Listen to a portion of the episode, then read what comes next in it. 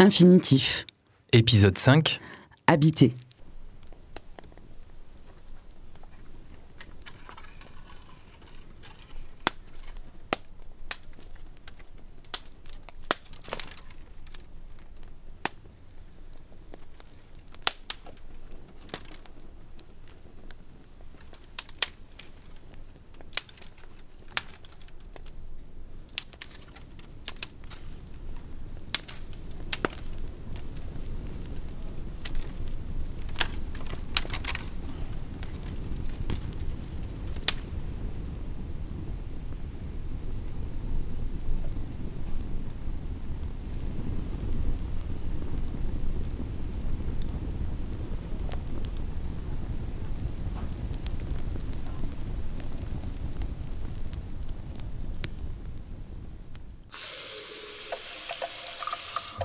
Un, Fille. ni, Tif. Infinitif. ABCDR. abécédaire, transgressif, abécédaire, transgressif. Des actions vitales qu'on fait tous les jours. sans même plus penser qu'on les fait. Et on démarre cette émission de février en se réchauffant autour d'un feu. Le, le paysage sonore entendu, ce sont les gestes d'Hassan, un habitant de Batir, un village en Palestine entre Jérusalem et Bethléem sur la frontière cisjordanienne. Ce soir-là, on est rassemblés autour du feu dans les collines, sur leur terre. L'âtre, le foyer, la maison. Habiter. Seul dans un ancien hôpital abandonné sur l'île du Frioul ou habiter à Clichy-sous-Bois et passer ses après-midi entre copains dans une cabane. laisser les murs se fissurer et partir en week-end camper sous la tente. Ou bien, face au manque d'hébergement et à la crise du logement, être contraint d'habiter dans une tente dans le centre-ville de Marseille. Habiter en squat et en famille dans le quartier de Saint-Louis ou habiter le territoire chez la nation Inou, pendant une heure, on déplie ensemble habiter sous toutes ses formes. Et notre invité aujourd'hui est Victor Collet, docteur en sciences politiques. Il signe un bouquin à paraître début avril du taudis au Airbnb, Marseille et les nouveaux marchands de sommeil. Où que vous soyez, soyez les bienvenus dans Infinitif.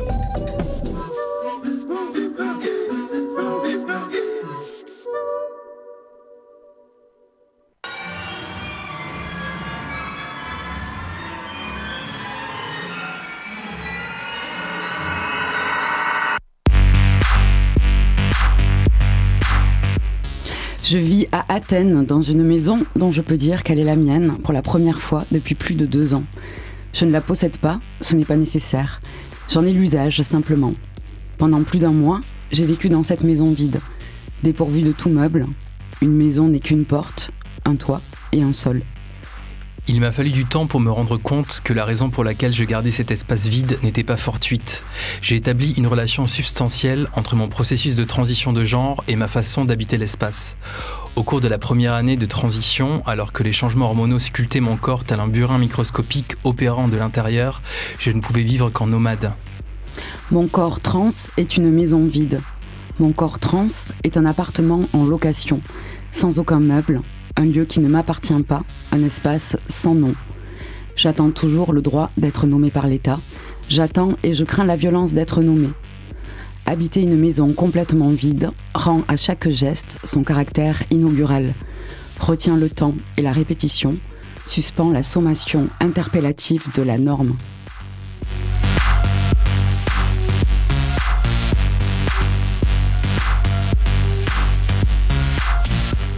La beauté de cette expérience singulière, que l'on pourrait appeler démeublement, me fait me demander pourquoi nous nous obligeons à meubler les maisons.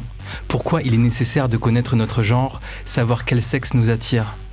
Ikea est à l'art d'habiter ce que l'hétérosexualité normative est au corps désirant. Une table et une chaise forment un couple complémentaire qui n'admet pas de questionnement. Une armoire est le premier certificat de propriété privée. Mon corps trans est une maison vide. Extrait d'un appartement sur Uranus de Paul B. Preciado.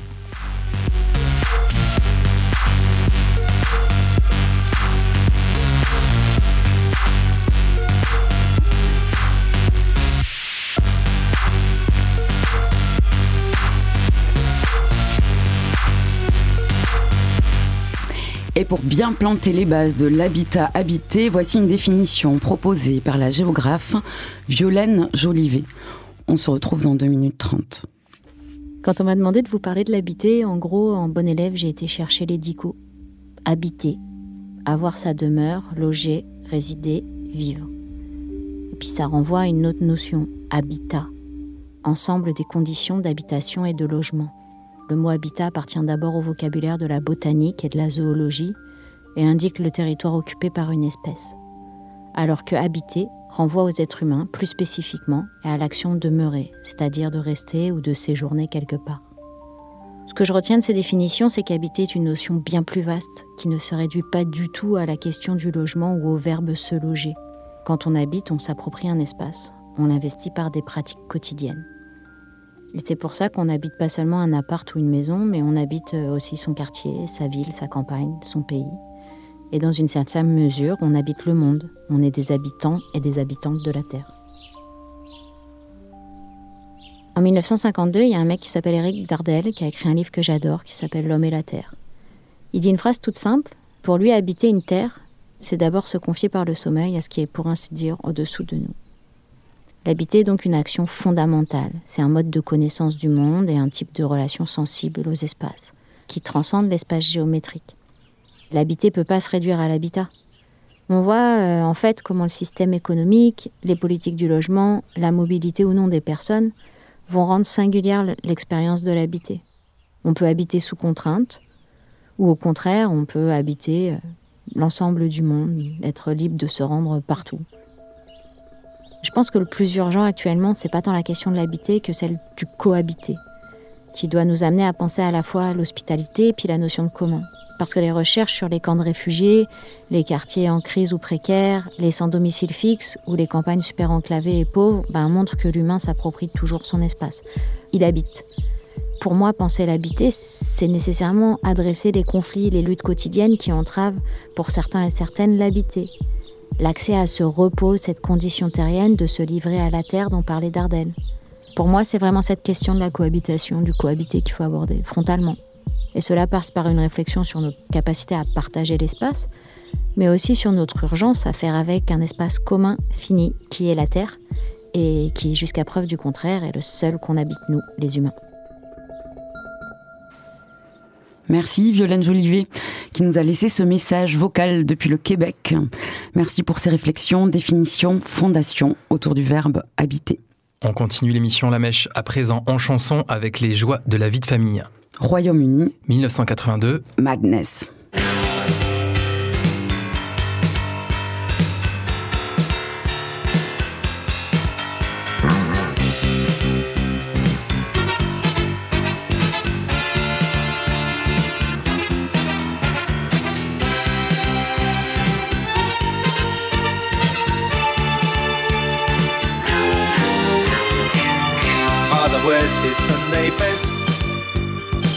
Mother's tired, she needs a rest. The kids are playing up downstairs. Sister's sighing in her sleep. Brother's got a date to keep, he can't hang around. Our house in the middle of our street. Our house in the middle of our our house. It has a crowd. There's always something happening, and it's usually quite loud. Our mum, she's so house proud. Nothing ever slows her down, and a mess is not allowed. Our house in the middle of our street. Our house in the middle of our our house in the middle of our street. Something tells you that you've got to in the middle of our. Father gets up late for work. Mother has to iron his shirt. Sends the kids to school. Sees them off with a small kiss. She's the one they're going to miss in lots of ways.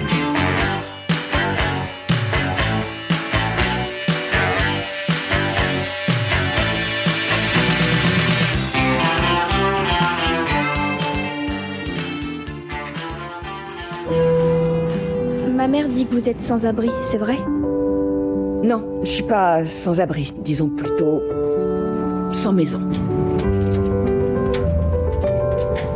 Habiter, c'est euh, incarner l'espace et le temps présent. Cet espace dans lequel j'habite et qui interagit avec moi. C'est qu'un territoire, ça permet d'avoir un point central à partir duquel parader, chanter, se montrer. Un monde dans un monde. Et quand on habite un lieu, on fait corps avec. Un territoire, c'est une périphérie. C'est un lieu où on s'active, où on rencontre les autres. Affinitif. Parce que les animaux, comme nous d'ailleurs, ont besoin de sortir d'eux-mêmes.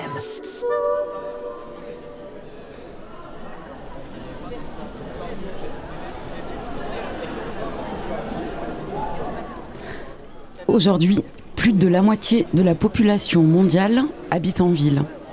Et vous faites peut-être partie de ces 4,4 milliards d'habitants. Et cette tendance devrait se poursuivre. D'ici 2050, d'après la Banque mondiale, 7 personnes sur 10 vivront en milieu urbain, c'est-à-dire dans des villes, des centres économiques où se concentrent les capitaux et les inégalités. Car si on est bien obligé d'habiter quelque part, habiter en ville, ça a un coût. Et un coût de plus en plus élevé, moins d'offres de location, augmentation des loyers. À Marseille, comme partout en France, la crise du logement effrite sérieusement nos capacités et nos manières d'habiter. On peut peut-être ajouter à cela quelques chiffres, euh, notamment de la Fondation Abbé Pierre. En France, on compte 4 millions de personnes mal logées en 2023, alors que parallèlement, d'après l'INSEE, il y a 3,1 millions de logements qui seraient laissés vacants partout en France. Et d'ailleurs, on peut lire sur un récent article de Mediapart un reportage à Lyon auprès de l'Alpil. C'est une association contre l'habitat indigne qui vient euh, en aide donc aux mal logés et elle dénonce notamment un décret publié l'été dernier par le gouvernement. Le décret Habitat, qui a une rédaction ambiguë et approximative et qui rend désormais accessible à la location des logements qui étaient jusqu'alors considérés comme impropres à l'habitation. Exemple, Ouais, donc euh, par exemple avant, il y avait une hauteur sous plafond minimum légal pour louer un logement. Et euh, désormais, il n'y a plus euh, cette minimum de plafond, mais euh, le décret parle de volume habitable suffisant. Donc il faut compter en mètres cubes. c'est-à-dire qu'en fait, on n'est pas obligé, de- si on est très grand, on peut quand même vivre dans un logement qui est très très bas et du moment que le volume est respecté, c'est ok quoi. C'est ça. Et, euh, et qu'est-ce qui permet encore ce décret? Euh, Oui, d'avoir des WC, une salle de bain hors du logement. Mais à 30 mètres de la pièce d'habitation. Et c'est en fait tout- tout- toutes ces dispositions qui sont rendues possibles par ce décret, par ce décret c'est un véritable cadeau pour, pour les marchands de sommeil. Et ah, d'ailleurs, en parlant des marchands de sommeil, saluons une victoire récente dans la lutte contre l'habitat indigne. Oui, à Marseille, Gérard Gallas, cet ancien policier passé par, les centres- par le centre de rétention et qui était proprio de centaines d'appartements insalubres et dangereux, a été condamné tout récemment, fin janvier, à 5 ans de prison, dont un avec sursis et 75 000 euros d'amende. Oh. Marseille, du Vieux-Port, on prend le large. Face à la ville, sur l'île de Ratonneau, sur l'archipel du Frioul, c'est euh, le mulet qui a traîné euh, ses guêtres, ses micros, dans l'hôpital Caroline, un lieu désert et pourtant habité. Et c'est ici loin du monde et de son brouhaha qu'habite Albert Huguet, gardien de cet hôpital.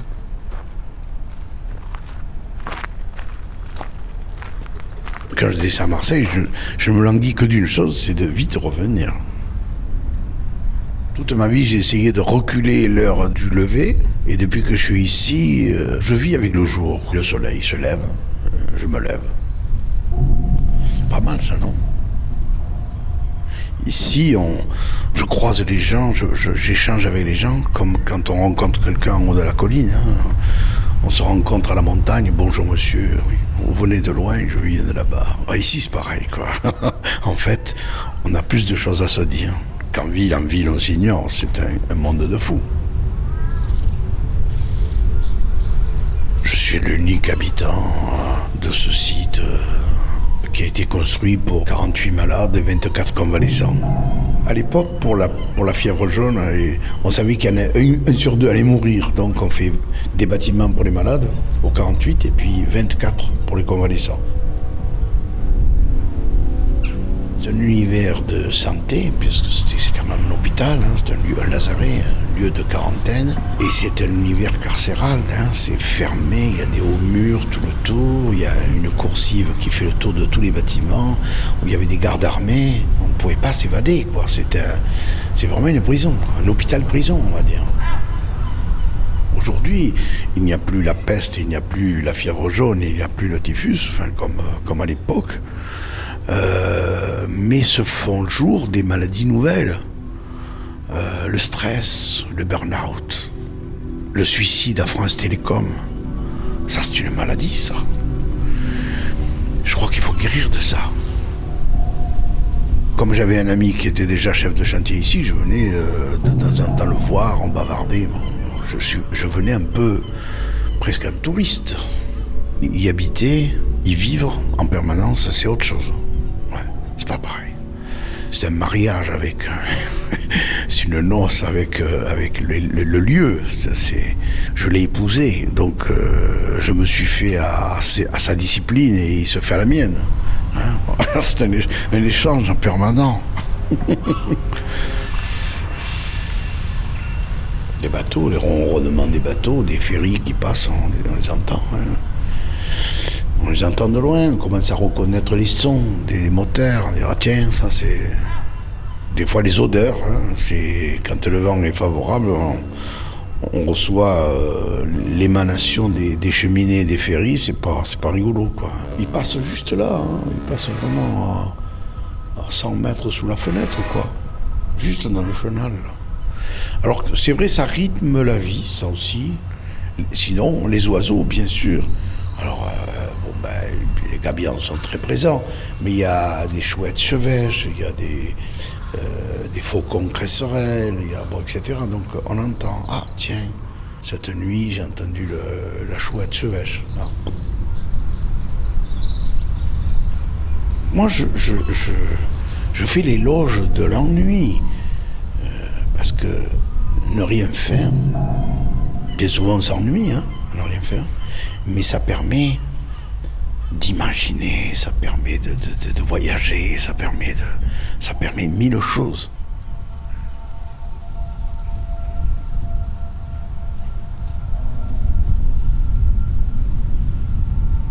Je suis un homme qui se cherche, voilà, qui se trouve pas, qui continue à se chercher. J'abandonne pas. Le jour où j'abandonnerai, je serai mort. Voilà. Mais j'ai pas envie de mourir, alors j'ai le temps, quoi.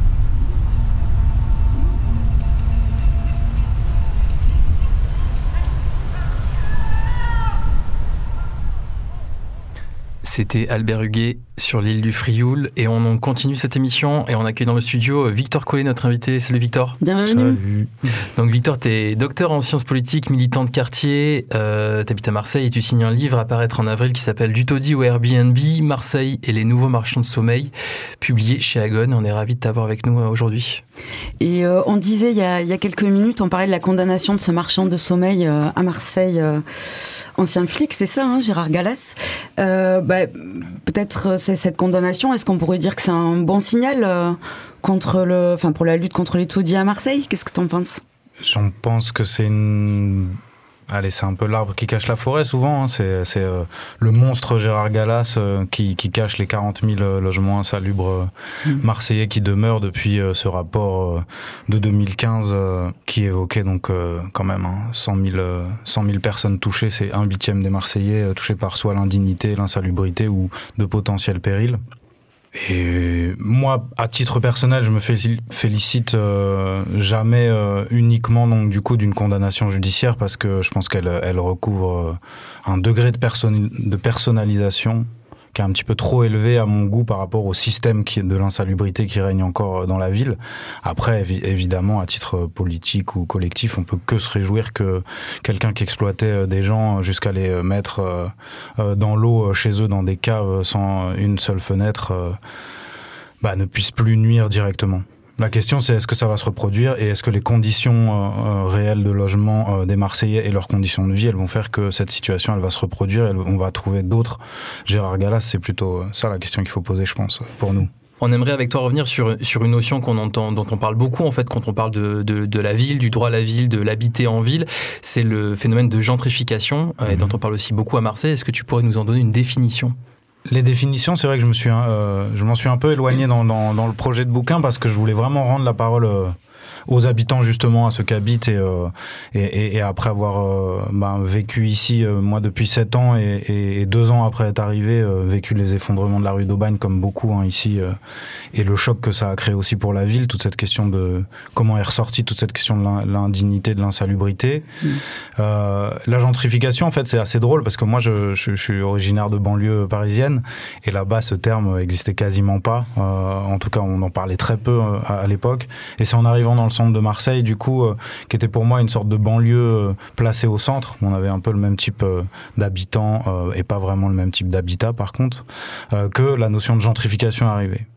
Et en fait, elle, est, assez polysémique. La gentrification, c'est historiquement, c'est une, chercheuse anglaise qui, a montré que dans un quartier anciennement populaire, des classes moyennes ou supérieures réhabilitaient des, des logements et qu'en les réhabilitant, elle faisait euh, monter en gamme euh, les prix de l'immobilier, euh, les commerces, euh, les sociabilités, etc. dans le quartier. Ensuite, il y a eu, à la fin des années 70, début des années 80, d'autres dérivations de cette définition. Certaines qui sont parties plus sur des modes d'habiter différents selon les classes sociales, selon les personnes qui euh, vivent dans un lieu, euh, et d'autres qui se sont plus concentrées sur, ok, c'est bien les... euh, les sociabilités et les transformations de la classe moyenne, mais est-ce que derrière, il n'y a pas quand même des vraies logiques euh, un peu plus profondes euh, euh, de la classe capitaliste immobilière qui réinvestit dans des quartiers euh, à un moment donné et qui transforme finalement euh, les populations indirectement en transformant l'immobilier? Donc, est-ce n'y a pas des superstructures ou des infrastructures sous-jacentes Mhm. euh, qui sont plus déterminantes encore que l'action juste des gens qui viennent tout à coup euh, à Marseille par exemple parce que euh, un peu marre de la vie à Paris après le confinement pour le dire simplement. Et donc, c'est qui ces acteurs, ce, ce big system hein? Bah, ce big system, c'est un petit peu justement ce qu'on retrouve quand on, on s'intéresse euh, euh, bah, aux, aux causes et, et à tout ce micmac euh, des effondrements. C'est euh, tous ces agencements entre politique publique, élus véreux qui trempent dans les affaires, monde des affaires assez opaques, où traînent tout un ensemble de d'agents immobiliers, de promoteurs, de spéculateurs, mais aussi parfois d'administrateurs judiciaires, euh, de gens qui sont chargés de redresser des copropriétés euh, dégradées et qui en fait euh, font juste traquer les copropriétés sans jamais effectuer les travaux, etc., etc. Un monde où honnêtement, moi, avec ma culture de banlieue, où il y avait beaucoup de logements sociaux, euh, j'y étais peu, euh, peu, peu habitué. Il a fallu un peu partir à la, à la, à la conquête d'un d'un monde un peu nouveau dans, dans, dans ce vieil habitat euh, privé, euh, souvent euh, très dégradé, comme au centre de Marseille, et euh, comprendre un petit peu toutes ces mécaniques. Et ça, il y a pas mal d'acteurs aussi investis euh, Mm. localement qui m'ont qui m'ont aidé là-dedans. Il y a un observatoire d'ailleurs de la gentrification qui s'est monté. Qui s'est monté à Marseille, qui, réalise un travail de veille et de documentation pour la visibiliser, cette gentrification. Ils font un travail qui, a- qui est assez impressionnant. Est-ce que tu aurais peut-être des, des exemples, en tout cas des, des- comment on la voit? Qu'est-ce qui des, des exemples concrets de, de- où on voit cette gentrification? Alors on se souvient de la bataille autour de la plaine, mais j'imagine qu'il y a des, il y a des endroits particuliers, euh, notamment au bas de la rue d'Aubagne. Ou voilà, est-ce que, est-ce que tu peux donner aussi des exemples précis? Alors il y a des, des phénomènes très clairs que l'observatoire par exemple il a, il a mis en, en avant, c'est notamment l'explosion de, de la surface des terrasses par exemple à la plaine une fois la rénovation faite. Donc aussi euh, des sociabilités qui se faisaient par exemple dans l'espace public et qui euh, passent vers euh, l'obligation de consommation dans l'espace privé. Donc la privatisation de l'espace euh, public c'est pas juste un, un grand mot, c'est aussi euh, une réalité qui, qui fait qu'on est obligé d'avoir de l'argent ou obligé de consommer pour pouvoir rester dans un espace qui avant était public. Il y a un truc que, que justement euh, des membres de l'observatoire ils m'ont dit bon c'était un peu bête le manuscrit était déjà était déjà fini. J'ai dit ah ben merde tout, le passage de, justement du taudis au Airbnb ils ils me disent euh, il faut faire attention parce qu'il y a deux choses très différentes. Il y a la gentrification d'un côté, un remplacement des populations euh, qui peut être plus ou moins lent ou rapide euh, par d'autres avec des euh, patrimoines, des capitaux culturels, des capitaux économiques plus, plus élevés. Et puis de l'autre, il y a la touristification et la Airbnbisation qui parfois même enjambe un petit peu euh, les, euh, les étapes et va encore plus vite. Et il me disait, si on regarde un peu la plaine, il y a un versant, celui notamment de la rue d'Aubagne, c'est avec toutes ces rues en pente où il y a eu énormément d'arrêtés de péril après 2018, la rue Curiole, la rue Sénac, etc. Euh, et puis de l'autre, un versant euh, qui est finalement quand même historiquement beaucoup plus bourgeois, le côté euh, 5-6, qui est du côté de Chave, euh, rue Terrus, euh, etc. Quand on regarde en fait l'évolution du Airbnb et de la touristification, il épouse pas exactement ceux de la gentrification. C'est-à-dire que sur la plaine, on va avoir beaucoup de renouvellement de population, des gens qui vont changer un petit peu leurs attitudes. Mais quand on regarde, finalement, c'est là où il y a eu euh, le plus d'arrêtés de péril, qui était la partie la plus pauvre, que la touristification, elle gagne le plus vite parce que les bâtiments ils ont été fermés en arrêté de péril. Des spéculateurs ils sont arrivés, ils ont repris les bâtiments, ils les ont rénovés, ils les ont mis entièrement en Airbnb. Et donc les prix du Airbnb et les nombres de Airbnb dans cette euh, partie en fait sont plus élevés que dans la partie qui était historiquement euh, plus bourgeoise. Et donc on voit, il y a deux phénomènes qui se croisent, gentrification, touristification à Marseille, qui vont à une vitesse euh, démesurée depuis euh, 2018. Marseille est la ville qui compte le plus d'annonces sur la plateforme Airbnb après Paris. 11 800 meublés de tourisme étaient officiellement répertoriés en 2022. 23% d'augmentation en seulement un an. Donc Airbnb qui est largement pointé du doigt à Marseille. On peut peut-être euh, noter euh, cette vidéo qui est sortie ce matin. Euh, je ne sais pas si, tu l'as vu Victor. C'est une vidéo qu'on peut voir sur YouTube qui s'appelle Balance ton Airbnb. Combien tu gères de biens aujourd'hui en tout? Une trentaine à peu près en location courte durée. Tout ça à distance. Là, on est à Bordeaux, la majeure de mes biens sont à Marseille, donc euh, j'irai à 600 km. Il y a tout un système qu'on peut mettre en place d'optimisation fiscale, notamment avec des sociétés, différents montages que je détaillerai pas ici, mais qui permet d'en garder un petit peu, on va dire, pour soi. Florent Richard a plus de 30 appartements dans Marseille, dans des quartiers comme la Belle de Mai, la Joliette, Belzins, Réformé ou le Cours Julien, dont plusieurs font partie d'immeubles entiers en Airbnb.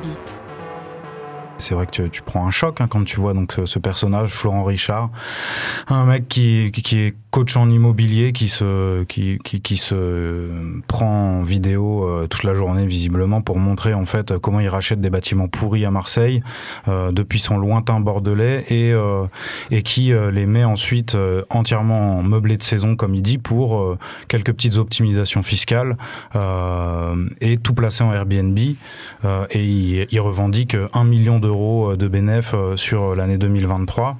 Ouais, il parle de 3 SMIC par jour, en fait, le mec qui se fait euh, avec ses locations de courte durée. Voilà, donc euh, c'est un, peu ce que j'essaye d'expliquer dans le bouquin, c'est le supplément de sordide euh, toujours dans les phénomènes de logement à Marseille. Et, c'est là où aussi, moi justement, j'essaye dans le bouquin, je veux pas trop spoiler la fin quand même, mais bon, ils l'ont fait un peu avec cette vidéo là. C'est une des pratiques que revendique Florent Richard. Euh, c'est exactement celle que revendique aussi euh, Gérard Gallas quand euh, il dit qu'il a fait tout- toute cette thune sur le dos des sans-papiers qu'il exploitait au, centre de rétention avant.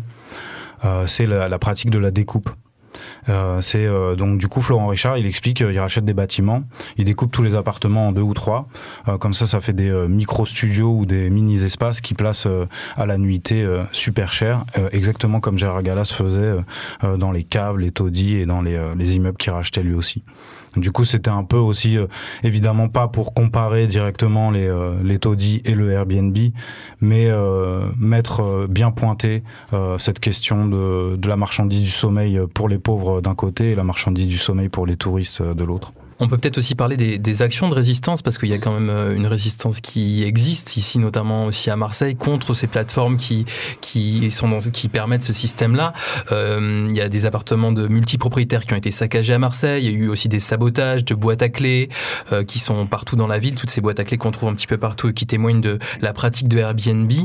Euh, que- quelles sont les, les actions possibles en fait, hormis euh, de quelle manière en fait ça peut être régulé différemment? Par exemple, est-ce ça- qu'il pourrait être, être inquiété, ce, ce- cet homme qui, euh, qui parle euh, ouvertement comme ça de ses pratiques hein? C'est sûr qu'à Marseille, euh, en- notamment en, en écrivant dessus, on, on voit qu'il y a un phénomène de résistance, d'opposition et, de, et aussi, même sans forcément de résistance, en tout cas d'énervement latent euh, de toute une partie de la population sur le fait de plus pouvoir se loger dignement, encore moins qu'avant, parce que cette fois vraiment à cause des prix et non plus uniquement la pratique d'extorsion euh, des marchands de sommeil, euh, qui est très fort. Il y a plein, plein, plein de de- d'options. Je peux pas tous les détailler. C'est sûr qu'entre euh, le fait de faire respecter la légalité pour des gens qui la respectent jamais, c'est genre, on a un peu envie de dire, le minimum euh, syndical euh, pour une mairie euh, de gauche qui a été élue euh, quand même euh, sous les auspices du printemps marseillais quelques mois après les effondrements de la rue d'Aubagne et qui a beaucoup sur, surfé sur cette question. Euh, et quand on voit un Richard, un Richard, voilà, j'allais dire un Richard Gallas ou un Florent Richard euh, qui euh, se demande toute la journée sur Insta de faire de l'optimisation fiscale en expliquant clairement qu'il passe à côté des réglementations, à savoir celle de la compensation, par exemple, sur Airbnb. C'est-à-dire que le, au bout du deuxième logement placé dans une résidence secondaire, on est obligé de compenser sur une même surface en trouvant un logement longue durée. C'est-à-dire, en fait, soit en le créant, donc en le construisant, soit en transformant un, un commerce en logement longue durée. Donc, il faut se dire, avec les 30 logements qu'il a, le, le Florent Richard, il a de quoi faire. Et on, on sait qu'il le fait pas. Mais peut-être que cette personne-là, suite à cette vidéo, va être inquiétée par les services de la mairie. Et ben alors là-dessus, on aimerait qu'ils communiquent aussi fortement qu'ils l'ont fait justement pour euh, euh, annoncer la fin de l'impunité pour les marchands de sommeil. On aimerait aussi la fin de l'impunité euh, pour, euh, pour les marchands de sommeil en Airbnb. T'es venu aussi avec un, un bouquin, un super bouquin euh, dans le studio qui s'appelle Habiter une ville touristique, parce que le tien n'est pas encore euh, imprimé, il me semble. En avril. Euh, Habiter une ville touristique, c'est un, un bouquin qui a été écrit il y a quelques mois par le collectif Droit à la ville sur Douarnenez et qui est quand même assez, qui est pas mal rempli de pistes, en tout cas de, de choses possibles que la puissance publique, en tout cas, peut faire pour essayer de tenter de réguler, en tout cas, ces plateformes. Ouais, alors ça j'en ai déjà dit un mot avec euh, la possibilité de, de réguler. Il y a la compensation, il y a le fait de placer des quotas, il y a le fait de, euh, de mettre en place ce qu'on appelle aussi le changement d'usage où on est obligé de demander euh, le passage d'un commerce vers euh, un logement. Euh, et ça permet, là, comme la municipalité l'a dit depuis euh, six mois, euh, de, de, de refuser notamment euh, les excès et l'invasion Airbnb. Par contre, moi, là, ce, ce sur quoi j'aimerais insister, c'est aussi qu'en fait, cette euh, ascension euh, des réglementations et des contrôles, il faut savoir quand même que la mairie de Marseille, ça a été une des dernières à mettre en place, et des réglementations et des contrôles sur cette question. Elle vient parce que, et c'est ce que tu as rappelé juste avant, euh, bah en fait, euh, les gens ils commencent un petit peu à s'énerver, ils, montrent un petit peu le bout de leur nez et, euh, euh, et ils en appellent soit au pouvoir public, soit effectivement en fait ils affichent dans les rues. Au printemps dernier, on a vu ce que ce que tu racontais, hein, à savoir un affichage massif dans toutes les rues du centre, des gens au panier qui ont commencé à, graffer un peu toutes les toutes les façades des Airbnb, euh, des saccages d'appartements, et c'est tout à coup bizarrement euh, là que non pas les réglementations, mais les contrôles qui visent à appliquer les réglementations, elles ont commencé à apparaître de manière sérieuse euh, dans la bouche des communicants euh, de la mairie. Donc on voit qu'en fait, sans la pression des habitants, de manière renouvelée, de manière régulière et de manière quand même, il faut dire un peu euh, dure quoi par moment, euh, on a vu que quand même sur la question ça bougeait pas très vite parce qu'ils ont des sacrés lobbies euh, aussi euh, ces gros euh, patrons de l'immobilier qui soient d'ailleurs Airbnb ou ancienne manière et, euh, et, euh, et sans une, une vraie pression euh, collective ça bougera pas beaucoup. Donc on va maintenir la pression. Merci beaucoup Victor d'être venu en studio. On rappelle ton livre apparaît début avril, du taudis au Airbnb aux éditions Agone. Merci à toi. Merci. Et on reste à Marseille, dans le premier arrondissement, à côté du lycée Thiers, où j'ai retrouvé Jonas, un copain suisse de passage, qui nous fait part d'une découverte. Donc je lis la première ligne. Ce mec habitait dans la rue, en parenthèse c'est moi. Donc ça c'est écrit euh, contre un mur euh, ici sur une place euh, à Marseille euh, au stylo. Donc je déduis, vu qu'il y, a- il y a cette petite parenthèse c'est moi, que la personne qui a écrit ça euh, parle d'elle-même. Ce mec habitait dans la rue. Et puis là, il y a une ligne tracée jusqu'au sol. Et puis si on suit la ligne, en fait, ça nous amène sous ce banc. Et là, vous savez ce que c'est un secret? C'est une espèce de petite boîte là, euh, à clé avec un code euh, qui est caché sous ce banc-là. Et en fait, bon là, je ne sais pas si le code il est cassé ou si euh, il n'y a simplement pas de code. Et à l'intérieur de cette petite boîte, il y a un papier. Et en fait, c'est la suite du euh, poème Un sournois modelage de la chose urbaine, de la dissuasion naine avec des barres en fer dans le dos. Dormir sur un banc, c'est l'enfer. Alors ce banc-là, il est un peu différent. C'est pas des, des barres en fer qui empêchent les gens de dormir, mais on voit qu'il est bombé. Donc euh, c'est vraiment de ça euh, dont la personne parle. Il y a le système triangle en béton. Quand les briques jouent les matons, tes mets abrités dans les angles, tout est comblé au pied des immeubles étranglés. Même la pénombre s'est fait doubler sous les éclairages souverains. Il n'y a plus de recoins, il n'y a plus de tunnels. La transparence a eu raison des ruelles. Et sur les places, des jets d'eau obscènes tirent leurs rideaux répulsifs et ton dortoir se déplace devant les vagues aléatoires du dispositif. Tu quittes la scène. Je sais pas si vous avez déjà vu aussi des, ces systèmes pour empêcher les gens de dormir, où il y a des jets d'eau euh, sous les lieux abrités qui se déclenche euh, toutes les 15 minutes. Donc évidemment, c'est impossible de dormir. Les clochards sont des fakirs, c'est écrit en rouge. Je veux que personne n'empêche ces gens de poser leur crèche dans les brèches, faire de cette gare un empire. Oui, les clochards sont des fakirs. Donc je remets, la, je remets le petit texte dans le secret. Peut-être que quelqu'un le découvrira un jour. Et donc on suppose que c'est un, un clochard fakir qui l'aurait écrit? Oui, ou un hommage, euh, en tout cas, euh, c'est signé 2012. Ah ouais, Ça fait un moment que c'est là.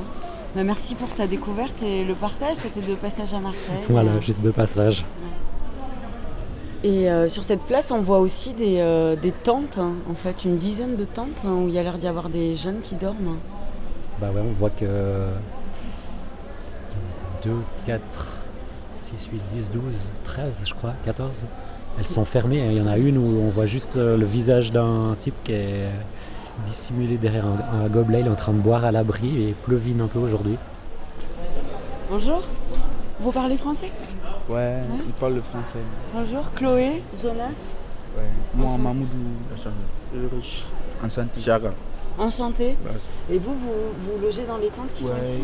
Il y a fait, des gens oui, qui ouais, sont- ouais. Il y a les gens qui sont deux, il y a les gens qui, qui vivent dans une seule, personne. dans.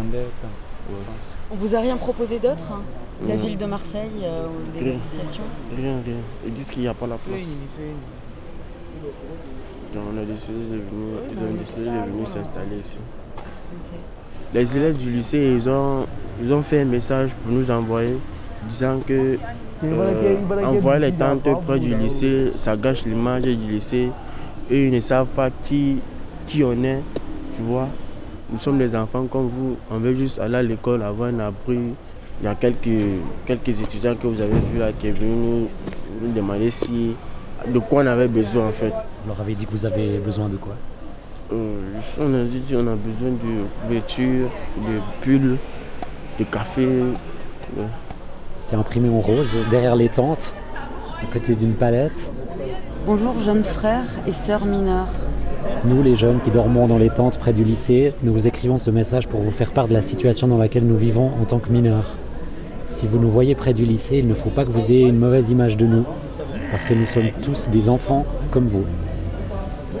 Nous ne sommes pas des mauvaises personnes ou des voyous, nous sommes des êtres humains. Tout ce que nous voulons, c'est avoir une vie comme vous. Nous ne sommes pas des jeunes mal intentionnés, nous sommes des jeunes qui avons fui de chez nous parce qu'on ne pouvait pas y avoir une bonne vie. D'autres ont fui la guerre et d'autres la pauvreté et d'autres la maltraitance familiale. Nous avons décidé de partir de chez nous, partir chercher une vie meilleure et de nous créer un avenir pour pouvoir enfin vivre comme des jeunes de notre âge. Les jeunes des tentes du lycée Thiers, collectif Sierra Kadjan, la route est longue en Malinké. Le Malinké, ça vient d'où? C'est quoi? Moi, je suis malinqué. Lui, c'est un bambara. Moi, je viens de la Côte d'Ivoire, tu vois. Moi, je viens de la Guinée. Bon. Et comment on dit euh, habiter en malinké Hein Habiter. Habiter. Ici, la mini. Tu vois, ici, la mini. Ou bien tu, tu peux dire. Ibrahimini. Ibrahimini, c'est ça? Ouais, C'est ça, Ibrahim, c'est ça. C'est ça, c'est ça. Et so ye juma de la. Baragadene Musafa, Baragadene Musafa. Merci. Hein. Ouais,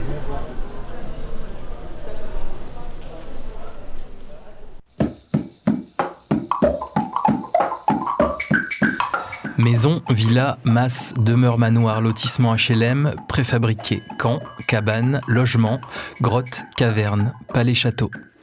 Igloo, tipi, casin. Hôtel, auberge, résidence, bâtiment, immeuble, bloc, cité, ville, village, capitale, métropole. Appartement une pièce. Studio T3. Jardin, atelier, dépendance, duplex, mezzanine. Voiture, van, caravane, roulotte, camping-car, Tente,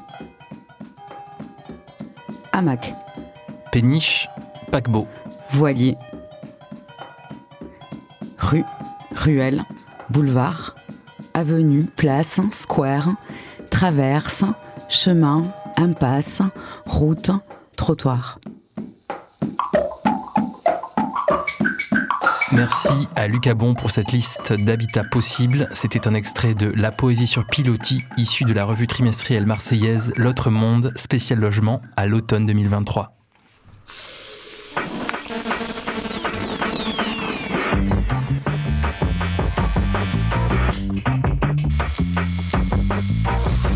ABC de Hair.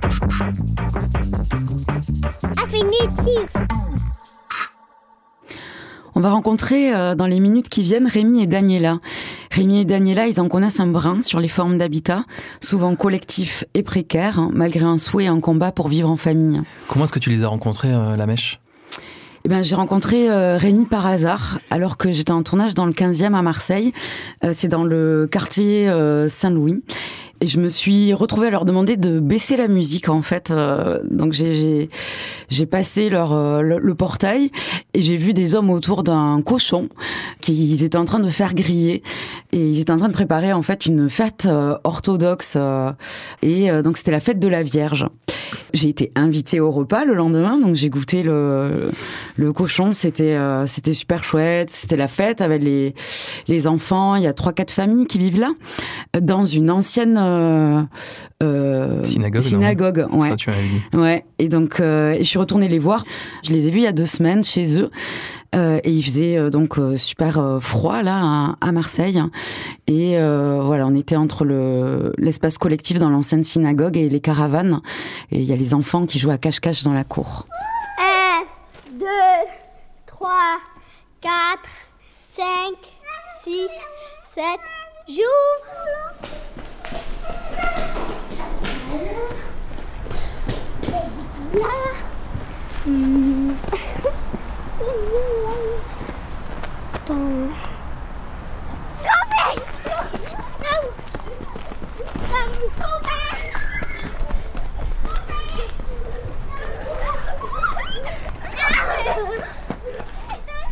Rémi et Daniela, Oui. est-ce que vous pouvez nous dire euh, où on se trouve hein?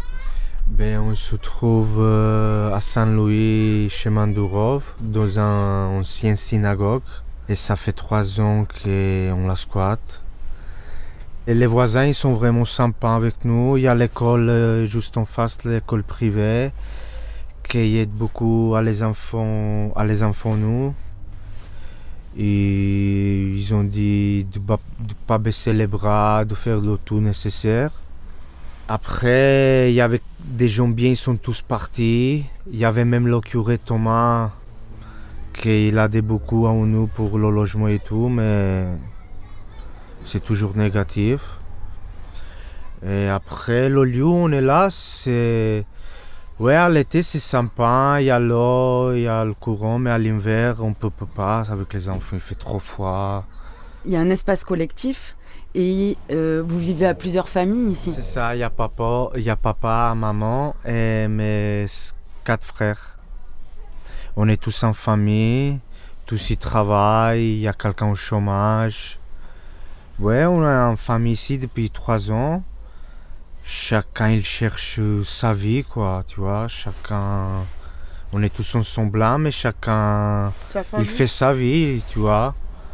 Et du coup, il y a l'espace commun et vous avez là on est en, dans une caravane, on est dans la vôtre. C'est ça. dans la, notre petite caravane. Ici, le soirée que je suis avec ma femme, mes enfants, que on se tient bien au chaud parce que dans la salle là-bas, il, fait trop froid. il fait trop froid. Là-bas, on juste, c'est la cuisine, on va dire. On, on va manger et le soir, euh, chacun il a son petit coin. Et est-ce que vous pouvez me, me raconter comment ça s'est passé l'installation puisqu'ici vous êtes dans un squat autorisé en fait? C'est ça. Quand je suis arrivé d'Italie, euh, quand il y avait le Covid et tout ça, on est arrivé ici. Et quand j'ai vu le terrain, je dis c'est bien parce qu'il y a le portail. Il y a, parce qu'ici il y a 7-8 enfants, ils ne peuvent pas sortir, il il y a le portail fermé. Et ça veut dire quoi pour vous habiter? Ben, habiter, avoir un travail, aller mes enfants à l'école, avoir notre porte, un clé pour rentrer chez nous. Euh, la même chose. Je veux la maison là avec mes, euh, avec mes enfants. avoir notre Maison comme tout le monde, quoi, comme tout le monde. Je veux travailler, vous, je veux, je veux être comme tout le monde.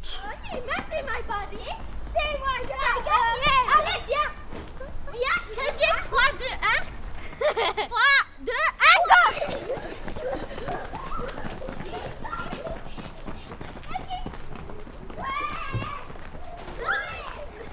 ah, on habite à Marseille. Non, on habite, non, on habite à... On a tous des caravanes cassées, toi. Ouais.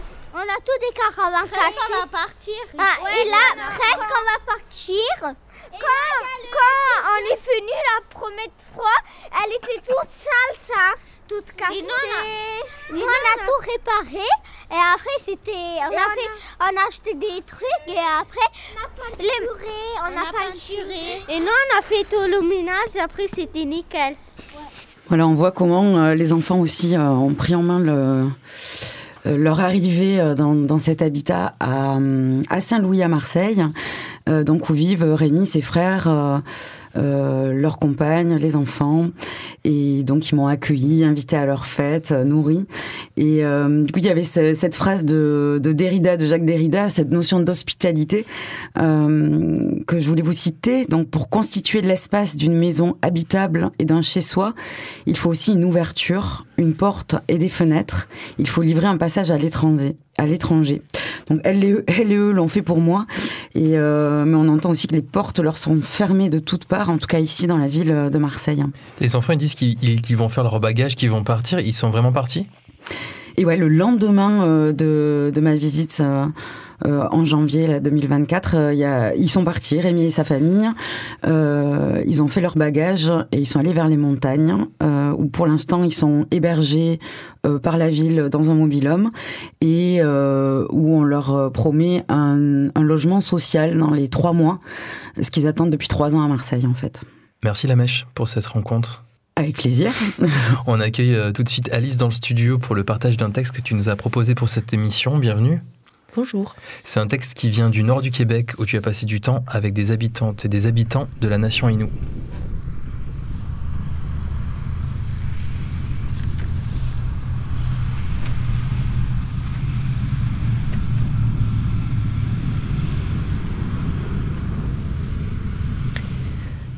Nuchimit.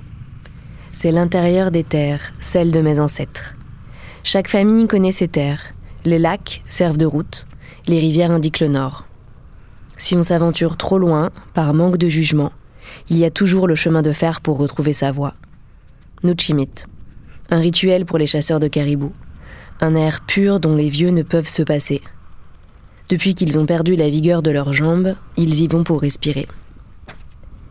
Nuchimit. Autrefois, ces forêts étaient habitées par des hommes, des femmes, qui prenaient de leurs mains ce que la terre leur offrait. Ils n'y sont plus, mais ils ont laissé sur les rochers l'eau des chutes et le vert des épinettes, leurs empreintes, leurs regards. Nuchimit. Pour l'homme confus, c'est la paix. Cette paix intérieure qu'il recherche désespérément. Ce silence après avoir hurlé, des nuits durant, son angoisse, sans que personne ne l'entende. Le silence d'un vent qui fait bruisser les aiguilles de sapin. Le silence d'une perdrix qui déambule aux côtés d'une dizaine d'autres. Le silence du ruisseau qui continue de suivre sa route, enfoui sous un mètre de neige. Le jeune homme veut entendre ce que la terre de ses ancêtres a à lui dire. Il prend le train ce matin. Et c'est un extrait de Kwesipan de l'autrice Naomi Fontaine et c'est publié chez Mémoire d'Encrier.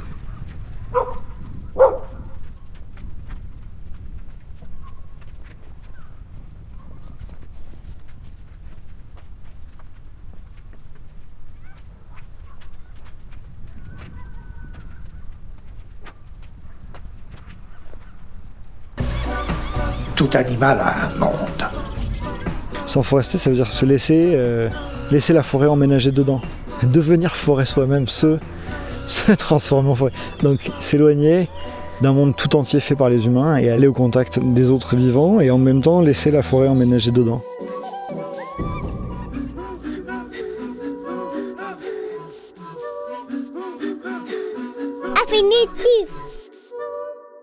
C'était le philosophe Baptiste Morisot, prof à Aix-Marseille au passage. Baptiste qui partage son plaisir à s'enforester, se laisser habiter, transformer par le vivant. Alors pourquoi pas ouvrir les fenêtres et les horizons? Ok le mulet, allez prends ton duvet, on, On part, part camper. L'été dernier, euh, il y a Camille Lacombe et Lucie Mesuré qui ont exploré leur tente. Et c'est fou, comme dans un petit espace comme celui-ci, tant de choses peuvent parfois se déplier.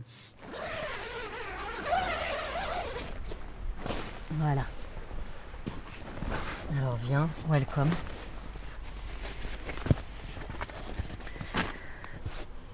Donc, tu vois, j'ai un matelas, euh, un gros matelas. Moi, j'aime vraiment le confort en fait. J'aime bien le camping, mais par contre, j'ai vraiment besoin de, me sentir un peu, un peu chez WAM. Du coup, euh, j'amène des oreillers, j'amène euh, de quoi être vraiment confort. Là, on est posé sur un bon gros matelas gonflable. Toujours est-il que donc il y a un dessous de lit, un oreiller bien moelleux, une couette, un drap et aussi un sac de couchage au cas où et un petit pull doudou, euh, voilà. Ah, j'aime cette sensation d'être, euh, voilà, hein, dans une antre là. Euh, vraiment, c'est la matrice d'être protégé, euh, d'être protégé, et en même temps, euh, c'est hyper poreux. T'entends tout, tu as l'impression d'être à l'extérieur, mais tu as cette mini protection qui, qui, change vraiment le rapport, le rapport aux choses. Il y a vraiment un truc de, de protection dans la tente en altitude et que et qu'il y a le vent, qu'il y a les oiseaux qui, qui, qui s'y mettent. Alors des fois c'est à 4 heures du matin. Euh, ah, t'entends tout, ça te frôle de partout. J'ai dormi l'autre fois chez un pote qui a ouvert une guinguette en, près de Pont Saint-Esprit. Il me dit, regardez, je viens de monter des tentes, des tentes euh, cabanes, donc des tentes dans les arbres, transparentes avec juste une moustiquaire. Donc tu dors sur un sol plat une tente suspendue et transparente. Et là, ah non mais là c'est là c'est le top. Parce que tu es en plein milieu des arbres, tu as la lumière de la nuit et tu es vraiment là, à, à, part une petite moustiquaire très fine euh, qui permet que les singes ne viennent pas jusqu'à toi. Ah ça, c'est, ouais, pour moi ça c'est la tente du futur.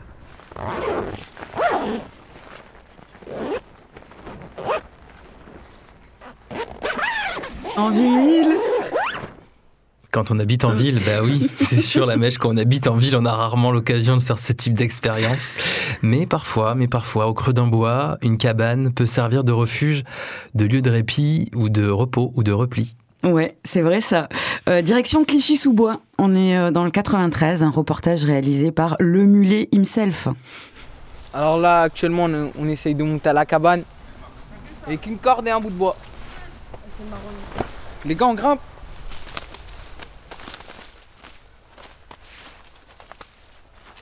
Moi, c'est Mehmet. J'ai 16 ans. Là, de suite, on a la forêt de Bondy, sur, euh, dans une cabane, 4 mètres du sol environ. Je m'appelle Mohamed, j'ai 15 ans. J'habite à Clichy. Depuis que je suis né, on l'a vu de loin. Et vu qu'on passait souvent par là, on avait un truc qu'on n'avait jamais vu. Ça veut dire qu'on s'est dit, c'est quoi ça et ça? On a couru et ça pour aller voir. Et à ce moment-là, il y avait une échelle. Il y avait une échelle et la cabane, elle était en début de construction, ça veut dire qu'il n'y avait qu'un étage. Ouais, on, était, on était entre potes, on était en train de marcher à la forêt. On est tombé sur cette cabane, on est monté. Ça fait huit mois qu'on l'a découvert. Elle est en forme de triangle, déjà quand, quand on a une vue du bas. Elle est soutenue par trois énormes arbres d'environ 20 mètres, eux aussi qui sont formés en triangle. C'est la seule cabane du bois, c'est pour ça qu'on vient ici. Non. Si, c'est la seule. Si, il y a une cabane euh, non, y a des. Il y a des jeunes de notre âge qui, qui viennent faire des cabanes et ça ici. Ouais, Moi, je connais des... un mec qui s'appelle Pedro. Il était dans ma classe, mon quatrième et ça, et il venait euh, construire des, des, cabanes avec ses potes. Il prenait une machette. Il venait, il cassait des bouts de bois, il les alignait et ça. Après, ça, c'est des gens qu'ils aiment beaucoup. Hein. Genre, c'est leur passion. Ils aiment bien venir dans le bois, respirer l'air du bois, construire des trucs et ça. On était dans le même collège. Tous dans le même collège. Ouais, c'est Clichy, tout le monde connaît tout le monde ici. Moi, je m'appelle Maxime, j'ai 16 ans. J'habite à Clichy-sous-Bois. Depuis que je suis tout petit, euh, je viens à la forêt, je m'amuse. Quand j'étais petit, je venais avec mon père. Maintenant, je viens avec mes amis. On est là, tranquille.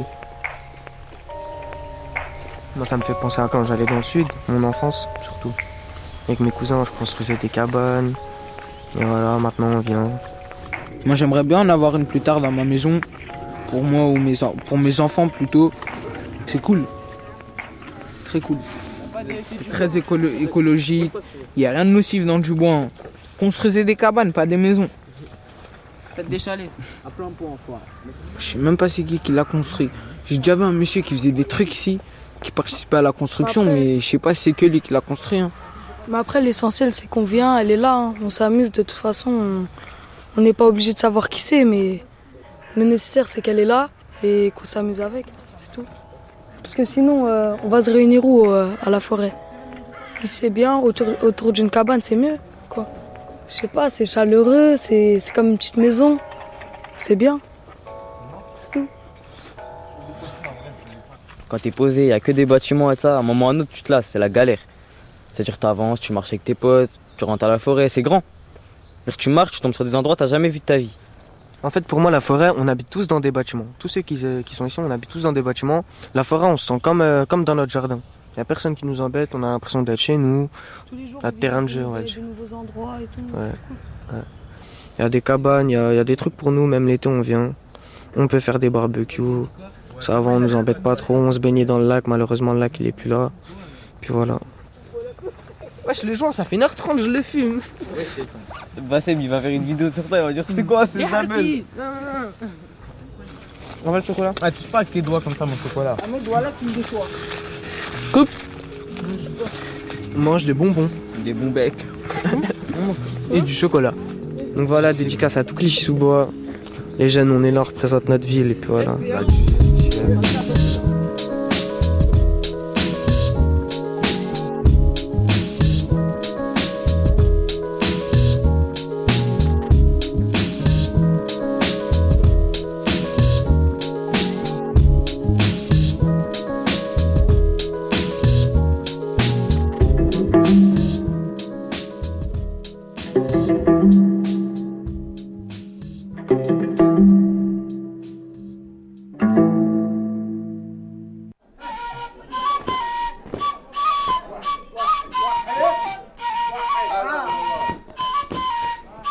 C'était la cinquième épisode d'Infinitif. Habité, big up à Jill, un habitant de Radio Grenouille, à la technique aujourd'hui. Merci à Alice pour la lecture et à Victor Collet, notre invité du mois.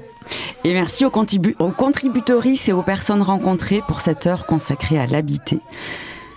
Et quand habiter devient impossible, on entend à nouveau à l'arrière, on revient en Palestine, le village de Bâtir. C'est un jour de mariage et on entend les invités et la mère du marié euh, euh, jouer de la musique, euh, chanter, danser le dabke.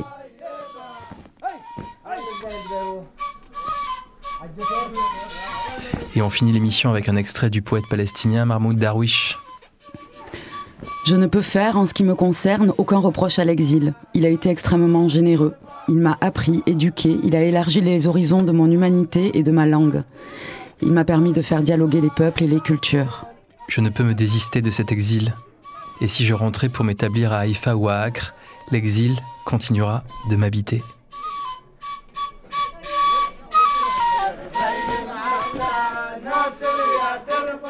On se retrouve le mois prochain en direct pour un nouvel infinitif. On prépare tous les yeux fermés. Et d'ici là, vous pouvez retrouver tous les épisodes en ligne d'Infinitif. À bientôt. Salut le mulet et longue vie à bâtir.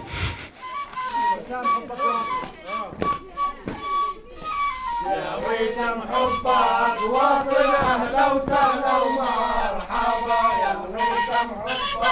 واصل اهلا وسهلا ومرحبا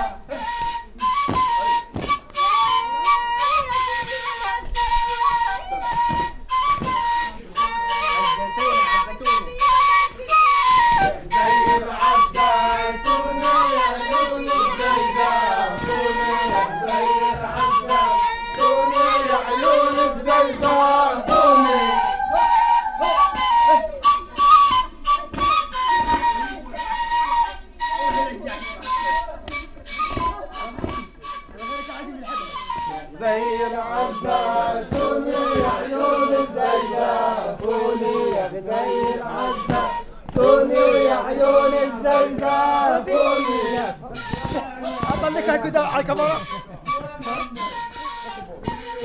في في حدا وحده وحده